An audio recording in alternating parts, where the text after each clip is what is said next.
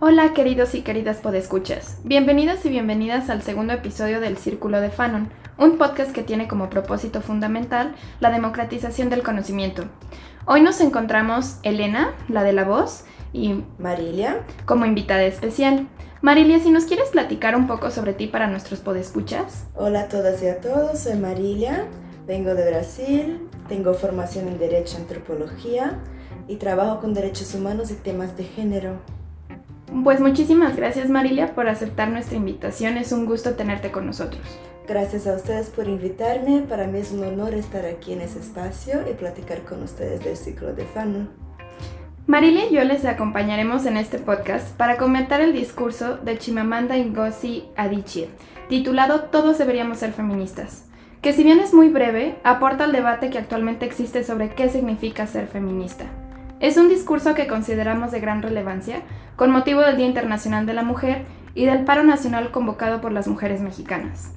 Antes de comenzar, queremos invitarles que nos sigan en nuestras redes sociales para que no se pierdan de ningún episodio. Recuerden que este podcast lo pueden escuchar en muchas plataformas como Anchor, Apple Podcasts, Google Podcasts, Radio Public y Spotify, entre otras. Antes de comenzar, les platico un poco sobre la autora. Chimamanda nació en 1977 en Nigeria. A los 19 años consiguió una beca para estudiar comunicación y ciencias políticas en Filadelfia. Posteriormente cursó una maestría en escritura creativa en la Universidad John Hopkins de Portland y actualmente vive entre Nigeria y Estados Unidos. Al día de hoy ha publicado cuatro novelas. La Flor Púrpura en el 2003, Medio Sol Amarillo en el 2006, galardonada con el Orange Prize for Fiction, algo alrededor de tu cuello en el 2009 y Americana en el 2013. Esta galardonada con el National Book Critics Circle Award en el 2014. El discurso que hoy comentaremos es una conferencia que ella dio en el 2012 en un simposio de TED en África. Pueden encontrar su conferencia en YouTube y si prefieren leerla con calma en un medio impreso, la versión revisada está publicada por la editorial Literatura Random House o también la pueden encontrar en PDF en Internet sin ningún costo. Esta conferencia está relacionada con una que dio unos años antes que se llama Los peligros de la historia única. En esa conferencia explica cómo los estereotipos limitan nuestro pensamiento y le dan forma. Particularmente ella habla de los estereotipos de África. En este discurso el que hoy practicaremos, todos deberíamos ser feministas, ella retoma este argumento y lo traslada a la palabra feminista y a la idea en sí del feminismo, lo que también se ve constreñido por los estereotipos. Sí, creo que por eso la conferencia de Chimamanda es muy interesante. Uh, Chimamanda logra traer de una forma muy sencilla, a partir de su propia historia y de ejemplos cotidianos de su vida, cómo los papeles de género son atribuidos y cómo todo, casi todo el tiempo estamos a reproducir esos papeles o a cumplir con esos papeles y con esas expectativas. Y por eso poco a poco va aceptando por medio de su discurso por qué el feminismo hoy en día es tan importante y tan necesario, y no solamente para mujeres, como también para hombres.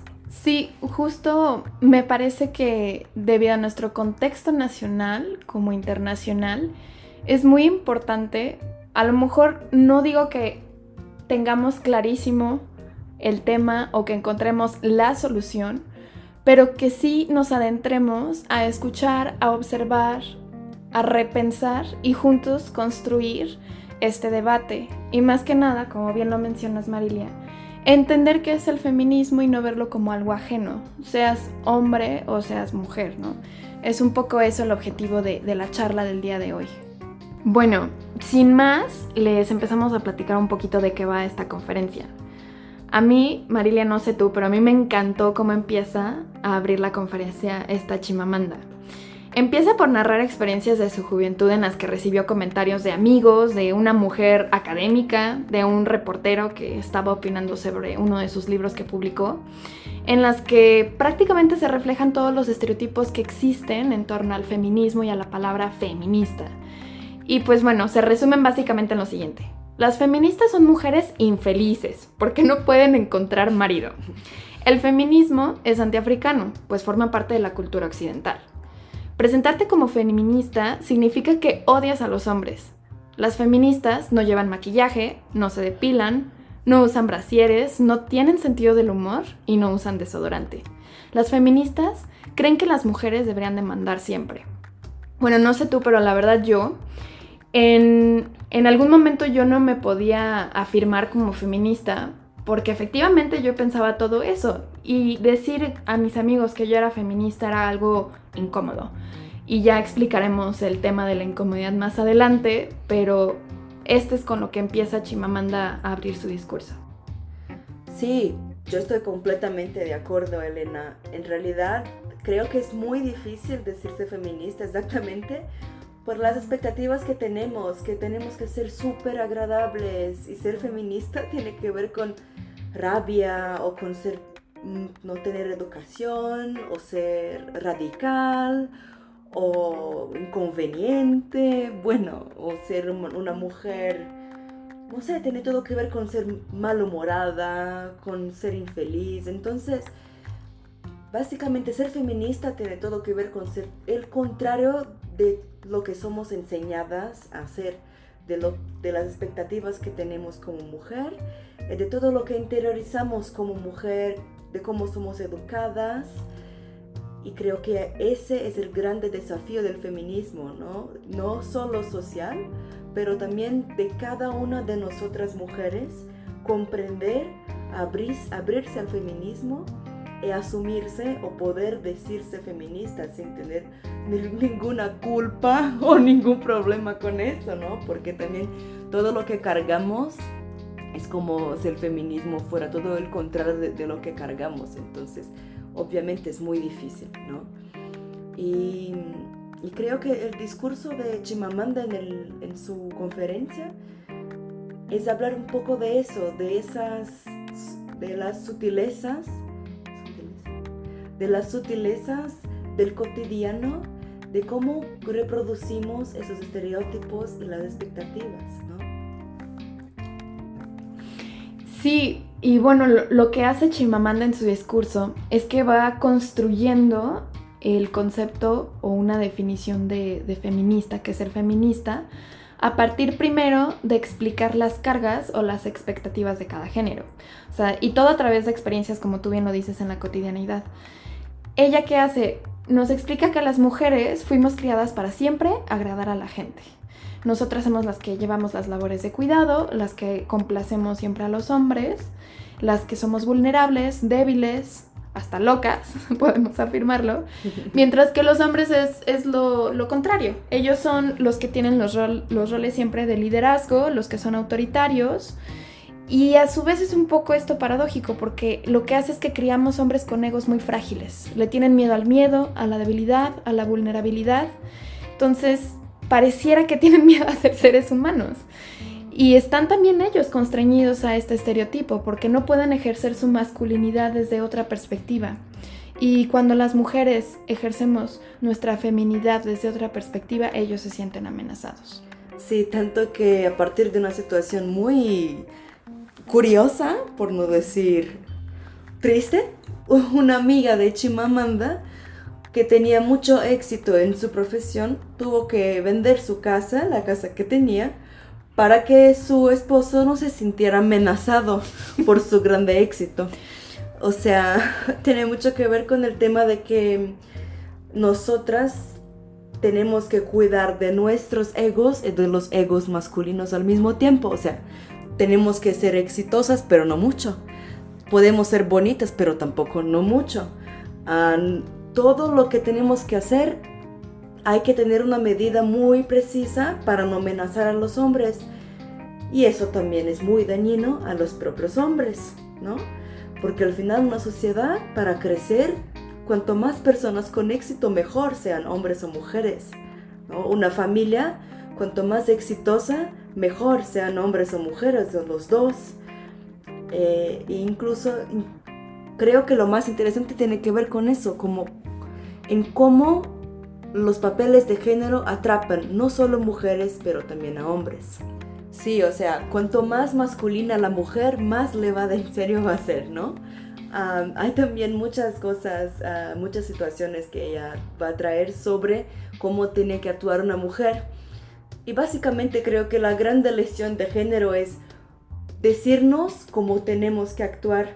O sea, hay incluso un ejemplo que es, hay un montón de libros que dicen a mujeres cómo tratar bien su hombre o cómo complacer a su hombre, pero yo personalmente, no sé, tú Elena, nunca vi un libro sobre cómo un hombre complacer a una mujer.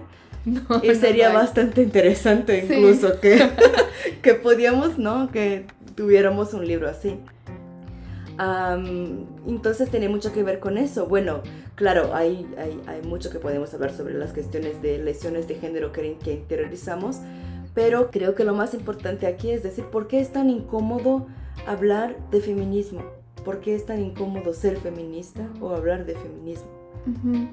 Sí, es que creo que tiene mucho que ver con el tema de desinteriorizar todos estos roles de género que ya hemos asumido a lo largo de nuestras vidas.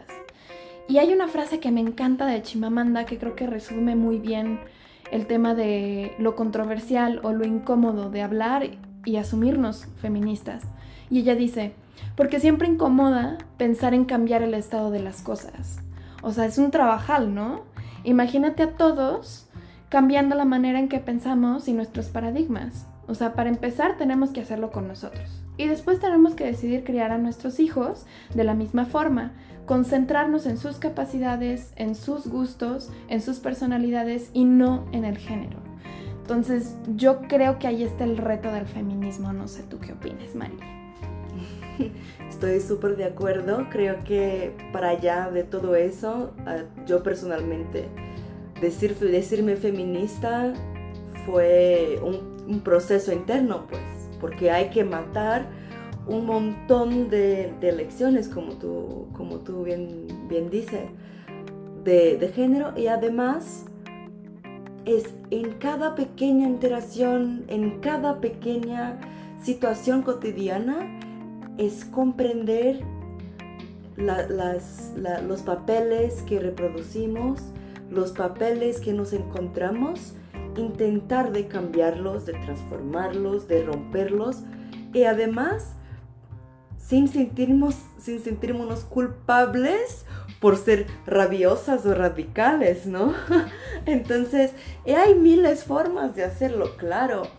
Siempre, siempre hay miles formas de hacerlo pero es un reto muy grande, es un desafío muy grande y pone y es muy incómodo porque además si no, no, si no somos nosotras a cumplir esos papeles, ¿quién los va a cumplir? O sea, es una transformación estructural de verdad en la cultura eh, de nuestra sociedad, en la cultura de género que tenemos, de nuestras costumbres, en quién hace qué, quién hace cuál función, ¿no? Porque si las mujeres se negan a hacer tales funciones, ¿quién las va a hacer? Entonces no toca solo a nosotras, pero también a los hombres, y creo que ahí está el incómodo también. Pero como nos enseña muy bien Chimamanda, a los hombres también está malo lo que está pasando, también están ellos atrapados. Y creo que ahí está su gran elección, que es el feminismo, es una solución buena para mujeres y hombres. Entonces, a mí me suena un poco a que tendríamos que salirnos todos de nuestra zona de confort y apelar a un cambio cultural. ¿Y el cambio cultural es posible entonces? Bueno, podemos volver un poquito a la historia e incluso utilizar un pasaje de Chimamanda por decir que, por ejemplo, ella tiene dos sobrinas gemelas y que si pensamos que hace 100 años esas gemelas serían asesinadas porque culturalmente eran consideradas una mala suerte o un, ¿no? un augurio, algo así.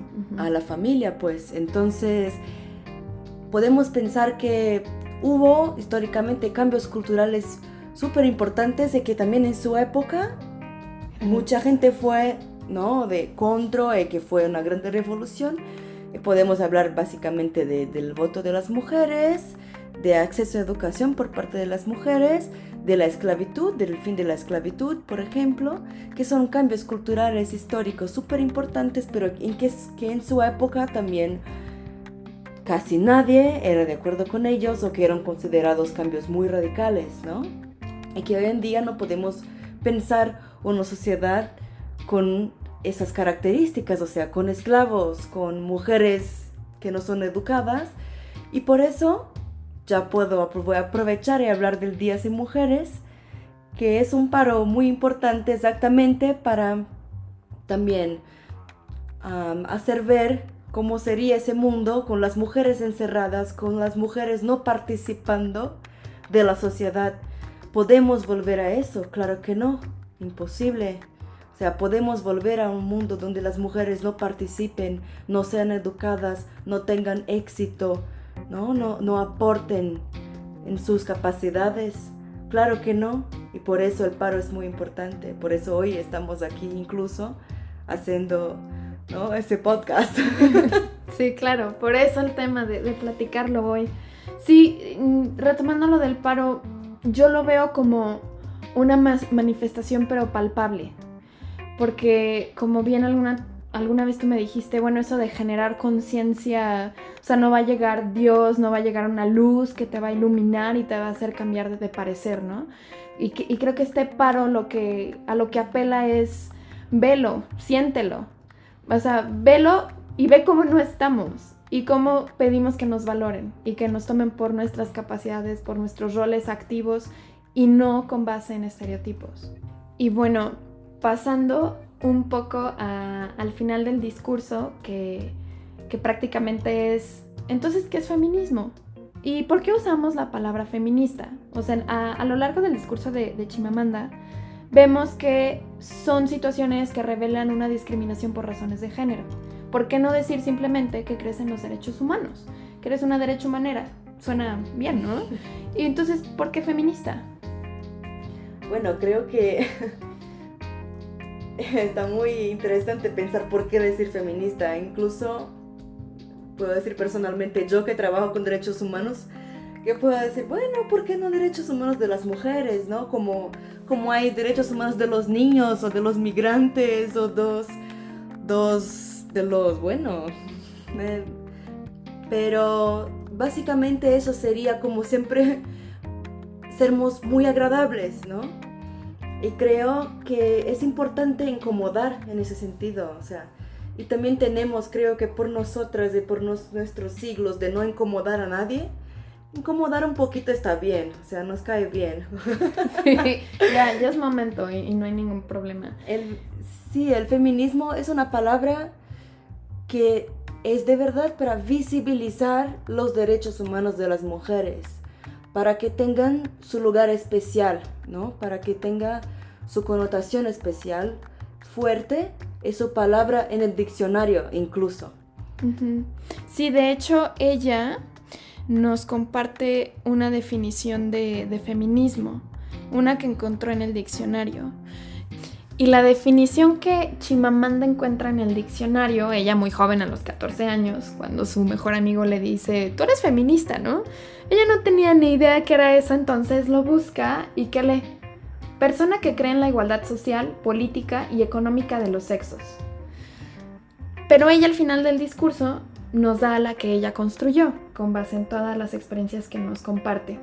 Y la definición es que feminista es todo aquel hombre o mujer que dice, si hay un problema con la situación de género hoy en día y tenemos que solucionarlo, tenemos que mejorar las cosas entre todos, hombres y mujeres. Y en, este, en esta definición que, que nos da Chimamanda, creo que puntualiza algo muy importante respecto de los hombres. O sea, a ver, feminismo no es algo ajeno para ellos. Sabes que sí puedes participar y sabes cómo de una manera activa. No basta que tú no seas machista, que no te consideres machista, que seas neutral o que respetes los derechos de las mujeres. ella propone una participación activa. Si tú detectas algún trato basado en género, hazlo ver y pone un ejemplo muy, muy burdo.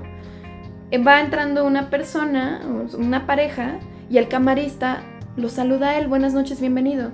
Y dice Chimamanda, ¿sabes qué debes de ser tu hombre? Ya la saludaste a ella, ella viene conmigo, visibilízala y dale el lugar que tiene, ¿no? Sí, claro, hay ejemplos negativos y positivos, ¿no? De cambios, ¿no? hay cambios que van a incomodar un poquito y hay otros que van a ser para una liberación también, ¿no? O sea, hay muchas situaciones donde los hombres también son de cierta forma invisibilizados en sus emociones, por ejemplo.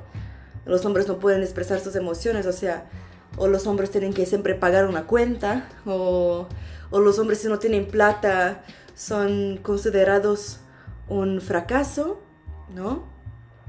Y en ese sentido, el feminismo también, por la igualdad de los, de los sexos, del, del, género, también proporciona al hombre una serie de nuevos papeles que él puede cumplir y ser feliz en esos nuevos papeles. O sea, no tienes que ser macho para ser un buen hombre, puedes ser un excelente esposo y ser una persona emotiva, que llora en películas y que, bueno, que está ahí, logra comprender las emociones de su esposa, de su mujer eso no, no, no, lo, no lo hace menos hombre, ¿no? El contrario, ¿no?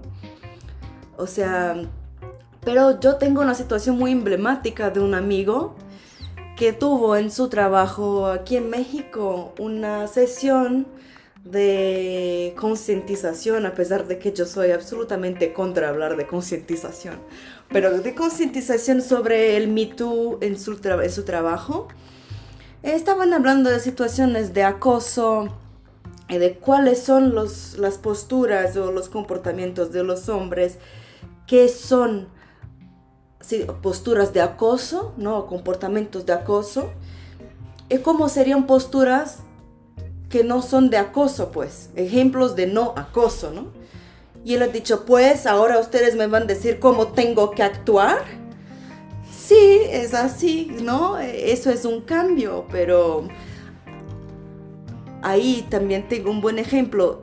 Ese mismo amigo cuando va en un club y es acosado por un hombre gay, o que no es un acoso, pero que es que puede ser, ser abordado por un hombre gay, se siente absolutamente acosado, ¿no? Y entonces Ahí el curioso es que esa misma persona que se quejó de tener que cambiar sus acciones o su forma de comportarse, se siente de verdad bastante acosado cuando es abordado, por ejemplo, en un club por otro hombre que se interesa por él, ¿no? Y ahí es un grande acoso, no es no está siendo abordado, pero sí acosado, ¿no? Eh, entonces, son esos cambios que pueden ser cómodos o incómodos, a depender de, cuáles son las acciones o los espacios, pero de hecho la idea de Chimamanda creo es decir que relaciones sanas se crean a partir de interacciones sanas donde dos personas pueden tener la libertad de decir cómo se sienten de forma honesta. O sea, ni los hombres tienen que estar a cumplir atrapados en esos papeles de género, ni las mujeres tampoco tienen que estar a ser menos exitosas de lo que quieren o súper agradables y obligadas a, callarse cuando tienen rabia, aunque sea una rabia, puede ser tonta o no, que cabe a nosotros juzgar, ¿no?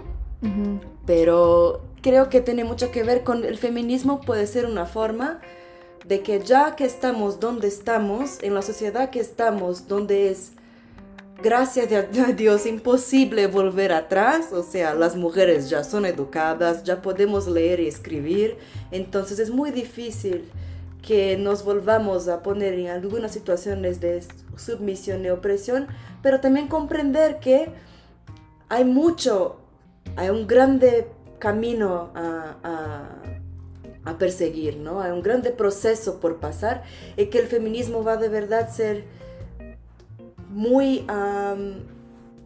que el feminismo va a ser de verdad de mucho provecho no solamente a mujeres, pero también a hombres, o sea, que es una posibilidad de construirnos nuevas interacciones, nuevas formas de vernos de formas honestas e igualitarias.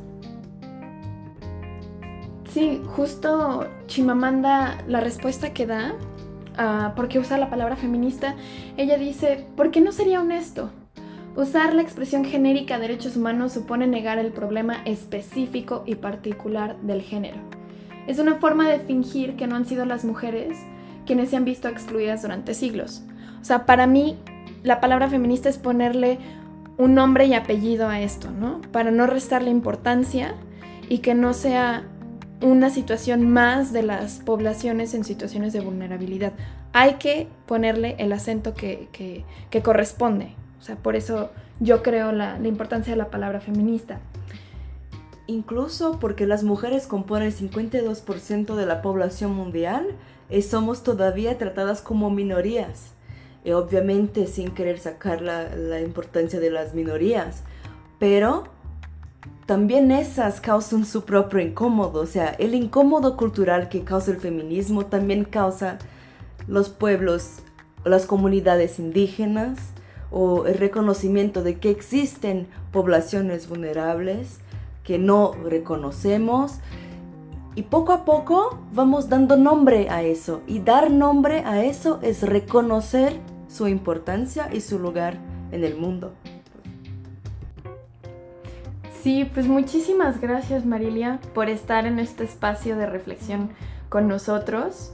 Te agradecemos tu tiempo y tu dedicación. Muchísimas gracias a ti, Elena, y al equipo todo del Círculo de Fanom. Fue, fue un grande honor para mí participar y bueno, muy divertido también. Muchas gracias. Perfecto, pues lamentablemente hemos llegado al final de este episodio, pero no queremos despedirnos sin antes solicitarles amablemente que nos den su opinión y que compartan este podcast con quienes crean que les puede ser de utilidad.